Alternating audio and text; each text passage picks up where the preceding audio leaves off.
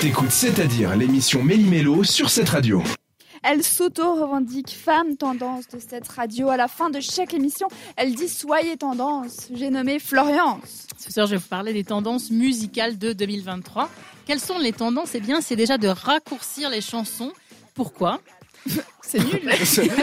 Parce que les gens sont de moins en moins attentifs, donc ça permet de rester Mais ils sont cons, les Et, gens. et si on reste, bon, il y a quand même des classiques Pardon. qui sont sympas, mais si on parle des tendances. Et puis il y a aussi sur TikTok, on voit de plus en plus des, comme ça, des musiques assez courtes, puis qui qui nous accrochent et ça permet d'être de rester concentré. Il y a une personne qui sera très tendance en 2023 et qui est tendance depuis longtemps, c'est Mylène Farmer qui aura la, la chance eh bien, de faire des concerts à l'international.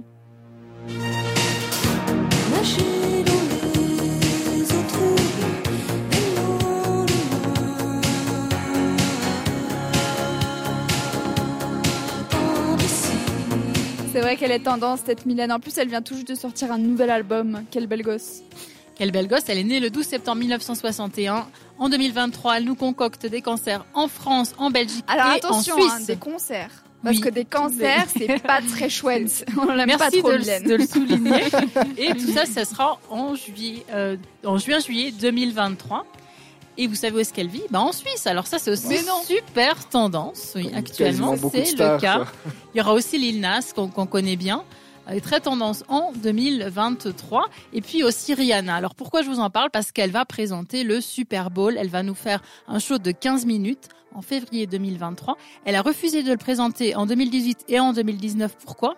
Parce que c'était ben, en solidarité à un ami à elle qui s'était agenouillé contre les injustices raciales et qui, va être- qui a été, ben, qui a eu pas mal de, de problèmes à cause de ça. Donc elle voulait rester solidaire. Par contre, elle fera bien le Super Bowl l'année prochaine. Alors attention, c'est pas juste Lil Nas, c'est Lil Nas X. Tout à fait. Et puis justement, on entend euh, en arrière-fond, c'est son titre Star Walking qui est sorti bah, C'est pas- année. c'est parce que c'est parce que c'est mon pote, c'est pour ça que j'ai ça.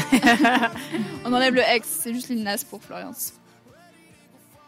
Et puis, Il y aura aussi, bah, grâce à cette Coupe du Monde dont on parle tout le temps, tout le temps, tout le temps, et mais qui va présenter, qui est-ce qui va chanter cette euh, chanson de fin au Qatar? C'est notre ami Maître Gims. Et Sans maintenant qui s'appelle. Gims. mais non.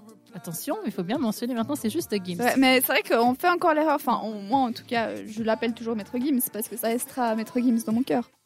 Et tout ça pour être tendance. Vous avez tous les tips, tout- toutes les astuces pour être tendance au niveau musical en 2023.